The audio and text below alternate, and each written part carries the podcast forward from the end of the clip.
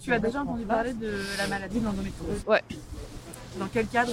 Euh, bah, Soit euh, en parlant avec des potes, euh, soit bah, via des trucs de.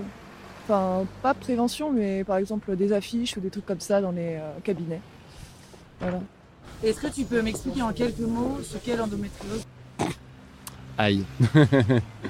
Euh, je sais que c'est lié à une- un problème de douleur, mais j'avoue que je saurais pas dire si c'est une douleur liée aux règles, par exemple, ou si c'est euh, un problème euh, plus permanent. J'ai une cousine à moi qui en est atteinte. On a à peu près les mêmes symptômes. J'ai passé des examens qui ont confirmé que, enfin, qui ont posé ce diagnostic. Voilà. Est-ce que euh, ça vous étonne si on vous dit que la maladie du coup est encore tabou? Alors peut-être pas tabou, mais très certainement méconnu.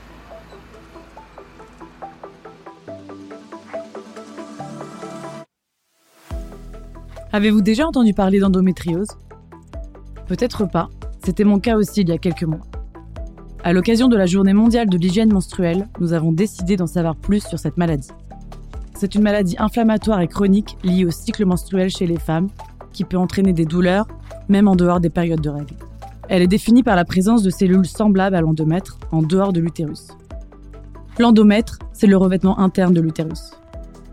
Ces cellules vont alors créer des lésions inflammatoires qui peuvent toucher plusieurs organes. C'est un sujet encore trop tabou dans la société. Pourtant, selon la dernière étude de l'OMS de 2021, cette maladie concerne environ une femme sur dix, soit 190 millions de femmes à travers le monde. Dans la continuité des épisodes précédents, liés au tabou qui entoure l'hygiène et la santé, on a voulu comprendre ce qui caractérise l'endométriose. Nous avons rencontré deux femmes, Lamia Jarboui, radiologue spécialiste de l'imagerie de la femme avec une expertise particulière en endométriose, et aussi Charlotte, 35 ans, architecte et atteinte par cette maladie. Je suis Harmonie Ferreira et vous écoutez Juste Essentiel, un podcast E-City sur les sujets encore tabous et pourtant essentiels de santé et d'hygiène. Il y a pas mal de patientes qui font carrément en larmes en disant Ouf, ah, je suis pas folle. Comme l'explique Lamia Jarboui, pour certaines, l'annonce est vécue comme un soulagement. En moyenne, on estime à 7 ans le délai pour diagnostiquer la maladie chez les patientes. Les causes de l'endométriose sont multiples, mais en même temps, la cause exacte et le facteur déterminant euh, dans la jeunesse de la maladie, on ne le connaît pas.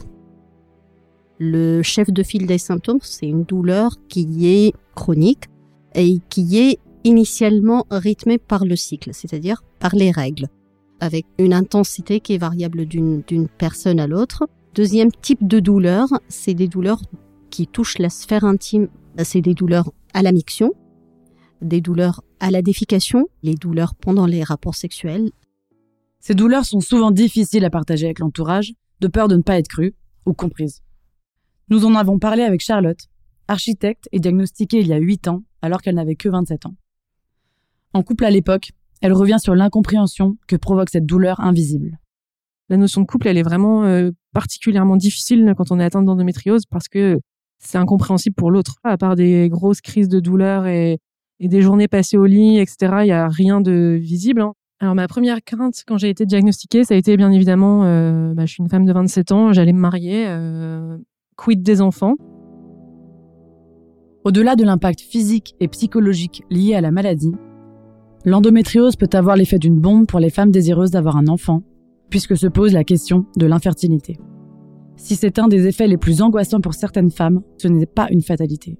Ce n'est pas parce qu'on est atteint d'endométriose que l'on ne pourra pas avoir d'enfant.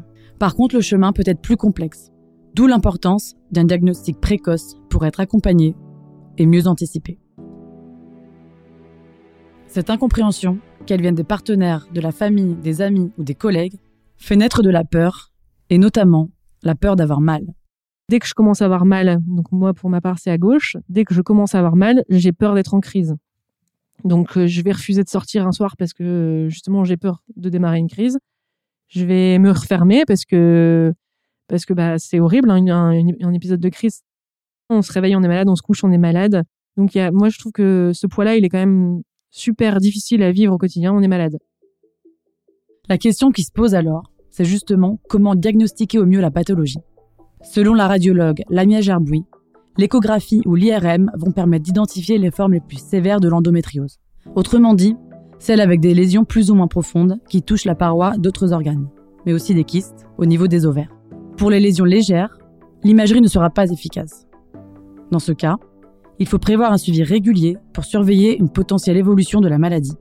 Et qu'en est-il des traitements? Peut-on guérir de cette maladie?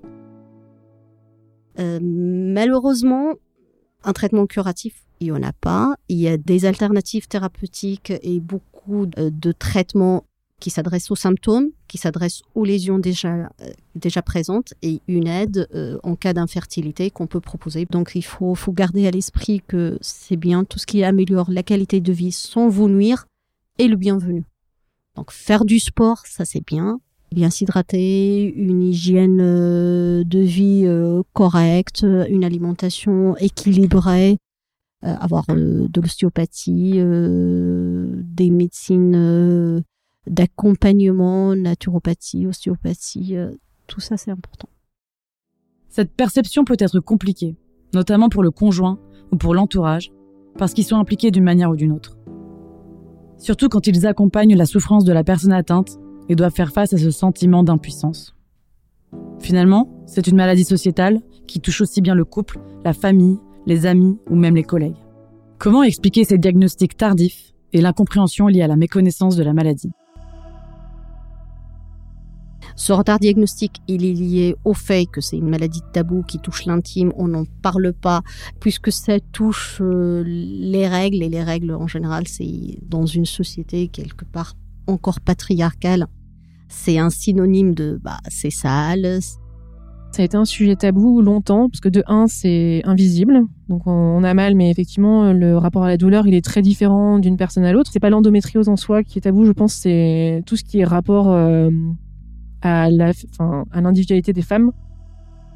Du coup, je pense que le fait que ce soit une maladie de femme aussi, un homme aurait ça, je pense peut-être qu'on en aurait parlé il y a plus longtemps. En dehors de son travail de radiologue, Lamia Gerbouy est engagée auprès de l'association Info Endométriose.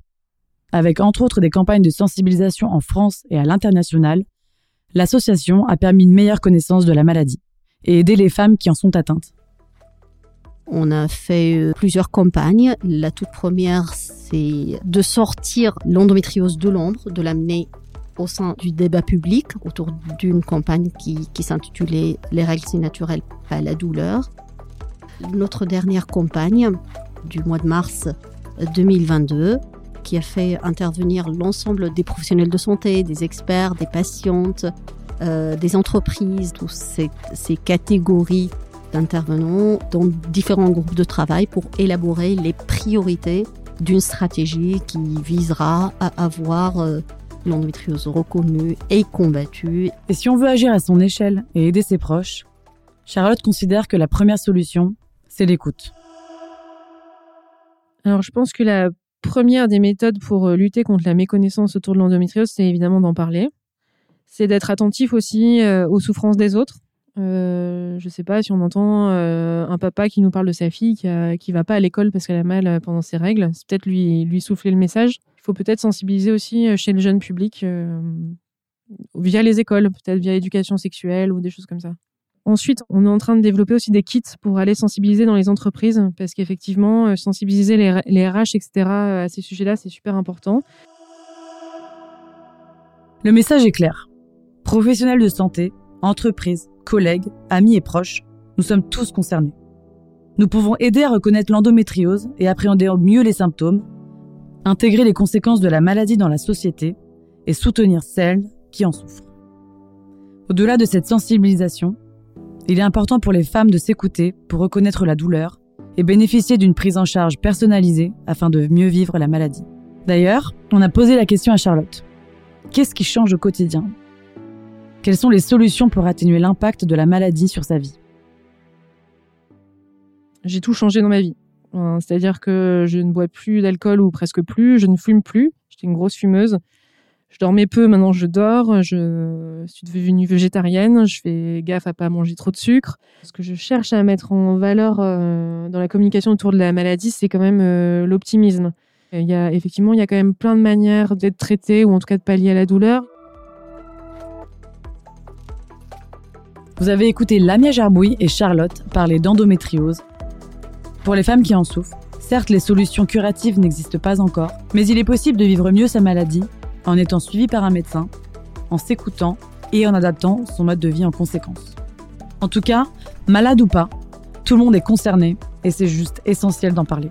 Cet épisode était un nouvel épisode de la série Juste Essentiel, un podcast City. La saison précédente est disponible sur toutes les applications de podcast. Abonnez-vous pour ne pas rater nos prochains épisodes.